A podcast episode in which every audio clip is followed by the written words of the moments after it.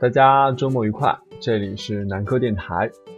今天也是照例为大家录制“独自”这个栏目。呃，上次录制的是关于冯唐的在江湖上混的十条建议，那效果还是不错的，呃，居然破了七百的播放数量，我还是很开心的。所以这次也是再接再厉，再次更新一篇关于冯唐的。一篇散文吧，算是。呃，这篇散文是出自他的散文集《三十六大》。那这里也是先给不太了解冯唐的人做一个简单的介绍。啊，我也是打开这个，啊，好像说出来就是做广告了啊。当然我这个反正也不会做，无所谓。就是京东的这个网站上面有，可能也是有一个编辑推荐。不知道这是这本书里的还是那个京东的这个编辑啊？因为我当时读的时候是那个，好吧，是读的，我好像记得是读的 Kindle 版的，我不记得有这个编辑推荐。这里也念给大家，我觉得写的还不错。就是杂文这东西偏两点，第一是见识，二是文采。三十六大里的文章都很诚恳，大有用，可流传。出了这本书，冯唐也算是青年导师了。如果你情窦初开，应读《大狱》。听听姑娘是用来做什么的？如果你受困于职场，可读《大行》，学学麦肯锡式的生活战略规划。如果你居然爱好文学，也应该知道什么是好的文学。莫言是地上长出来的，好结实；冯唐是天上掉下来的，他能飞得很远。嗯，我觉得写的不错，因为当时读的时候觉得读挺爽的。呃，那时候是很久没读书了，然后突然读到这本书，那时候可能，呃，也是之前很久还是在大学的时候读他的那个十八岁给我一个姑娘，北京北京，觉得啊，当当当当着那就当一个小这个小黄书来读的，但这个是真的让我觉得，让我第一次觉得其实冯唐是一个很牛逼的人，然后这里也是有一个简单内容介绍，是说这个。三十六大有一个冯金线之称啊，这个也跟大家解释一下。就当时他这里面有一篇文章讲的是，说韩寒的文章可能到不了写文章的这个金线之上，他指的是写文章是一定是有一个标准的，这个标准就像一条金线一样，有些人达到了在金线之上，这样很少；有些人在金线之下。当然，从此之后呢，一些 韩寒的粉丝呢，就就就给了他一个绰号叫冯金线，但他自己好像也。有时候也自称啊，自黑自己叫冯金线。然后这里说的是这个有冯金线之称的另类作家冯唐的最新随笔集，冯唐给这个世界的三十六封公开信，呃，写给小师弟，还有唯一的外甥，包括九零后文艺男女青年同志们，致司马迁、马拉多纳、韩寒，还有哈唐孝、唐玄奘，并思梁梁思成，啊，甚至写给自己的公文包。对，他的公文包是那个，应该是图米的吧？当时我特意还查，觉得就当时还说，说以前有有钱了一定要买一副跟他同款的，然后挺挺牛逼的一款公文包。然后就世间有所感的人事物们，讲四十不惑的人生观与价值观，传授金线之上的俗世生活。所谓三十六大，就是冯唐眼中人生全面达到金线的降龙三十六掌。这个我觉得就说的有点扯了。嗯，差不多吧，就这个意思。然后今天也是，呃，随意读一篇，因为可能将来就是之后会就是不自不定期的会更新这个文章。今天讲的是大喜。苏东坡、金圣叹、梁实秋，并林语堂，几位常驻天上，欢喜多不多？最近天热，人间大事大灾太多。用心太过，思绪不宁。随手翻闲书，专捡浅吟低唱，虚缓从容，连续在各位的集子中翻到各自的私房小事。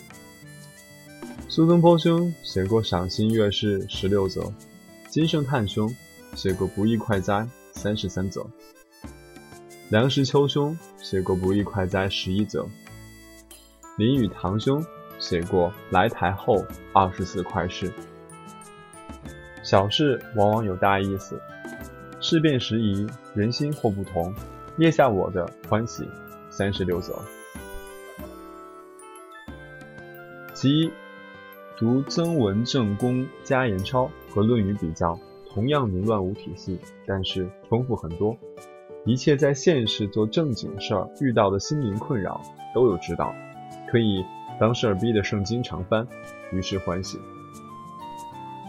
其二，大处明白，小处糊涂，灭生死，但是担心两天之后的会议结果，怕今晚在房间里的蚊虫和蛇蚁。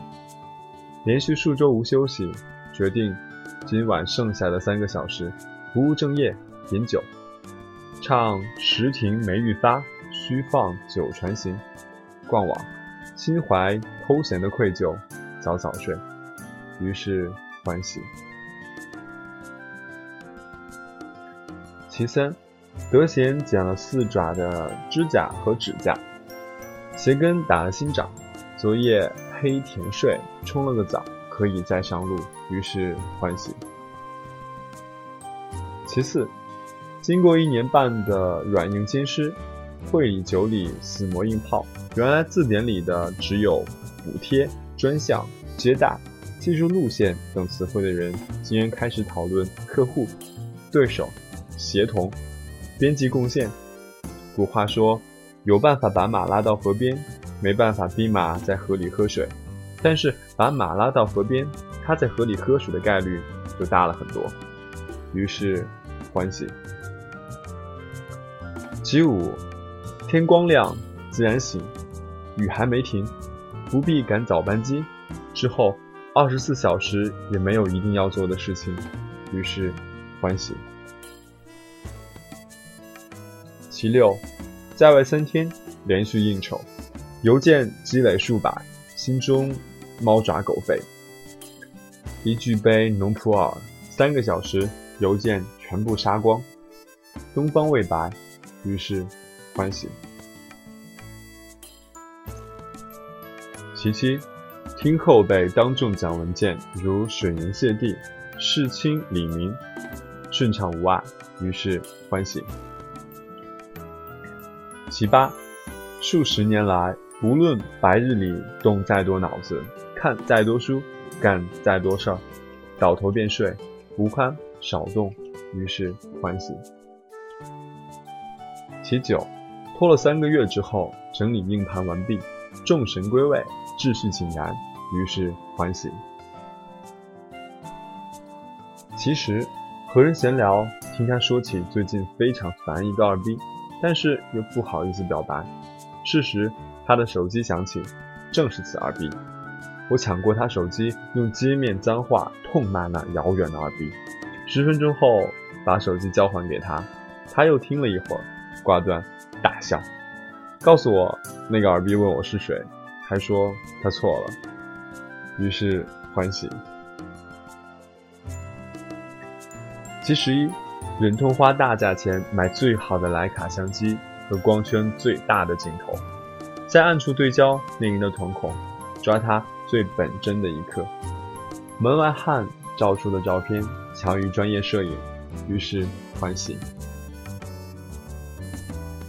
其十二，淘汰用三年的老电脑，新电脑开机如眨眼，运转如疾风，身心随之一轻，于是欢喜。其十三，累了再停停，还有小心，于是不累了，于是欢喜。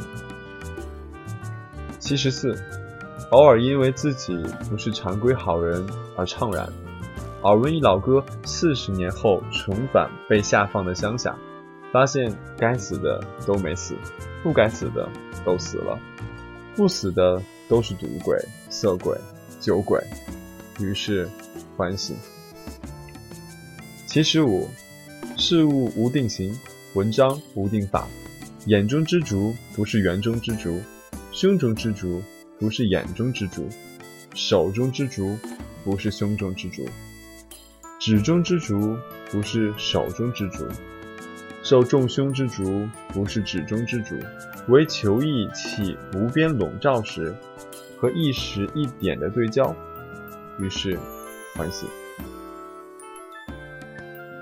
其十六，写长篇小说连续三年继续努力，如长期负重登山，如长期负债衣食住行，一个春节大雪封门，关电视，关手机，关网，吃简单食物，饮浓茶，七天三万字，小说总体过八万字，突破最难的极限点。节后从容收尾，于是欢喜。其十七，九大之后，看几个人比谁挣的钱多少，比谁管的人和资产多少，比谁的红酒和手表更好更贵。我说，谁和我比背诵唐诗三百首啊？如果中国人口之中十分之一能背一百首唐诗，我们还怕谁啊？四周竞技，于是欢喜。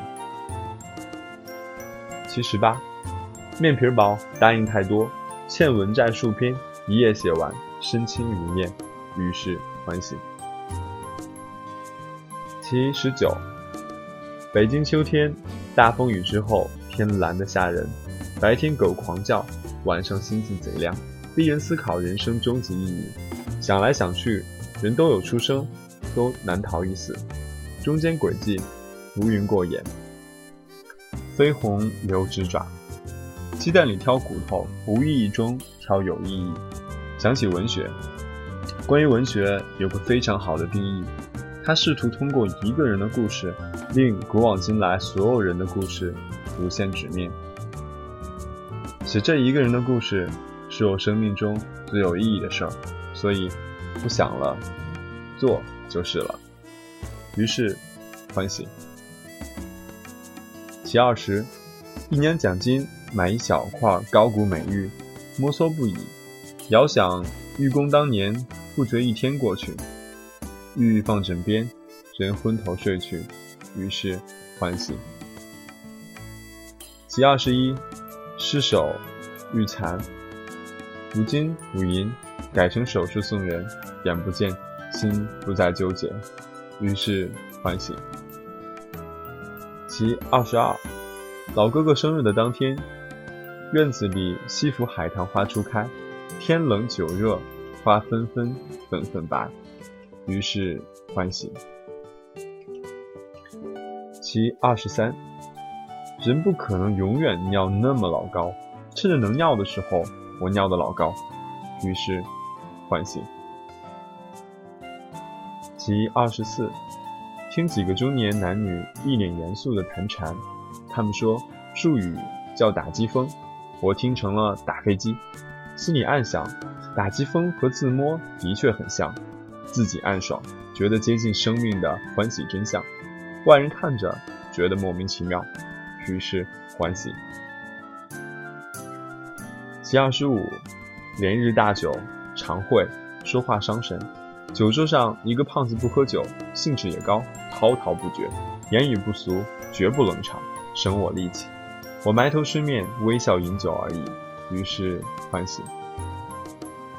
其二十六，苦劝老爸不要将榴莲从香港带进深圳关口，深圳也有卖的，也好吃，也贵不了多少。老爸不听，说口感不同，进海关时被无情没收。于是欢喜。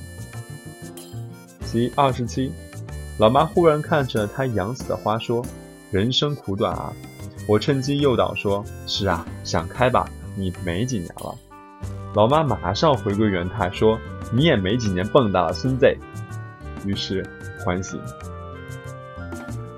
七二十八，机场有一猥琐男插队加塞，我做金刚，怒目相视。猥琐男叫嚣，我失言语般弱，在周围群众的协助下，让他理理理屈词穷，自己一头汗一身轻，于是欢喜。其二十九。突然数至，翻捡旧衣物，一条中学时的休闲短裤，当时贴身显腿长，二十年大肉大酒大作后套上，腰部稍紧而已，于是欢喜。其三十六，大酒喝到身体摇晃，勉强不坠地，一时脑壳里杂乱沸腾如重庆火锅，似乎见一奸人在面前，无遮拦狂骂。骂到奸人消失，又狂发短信和微博，又抓笔抓纸写诗。次日酒醒，头痛如上紧箍咒，电话给那奸人，侧面了解，发现奸人昨晚不在，全是幻觉。查短信和微博记录，完全没有。昨晚手机早已没电。查床头，纸笔还在，字迹尚可辨认。春水初生，春林初盛，春风十里不如你。知局大好，于是欢喜。其三十一，一时放松之后大方便，清空数斗渣子，再称体重轻了五斤，于是欢喜。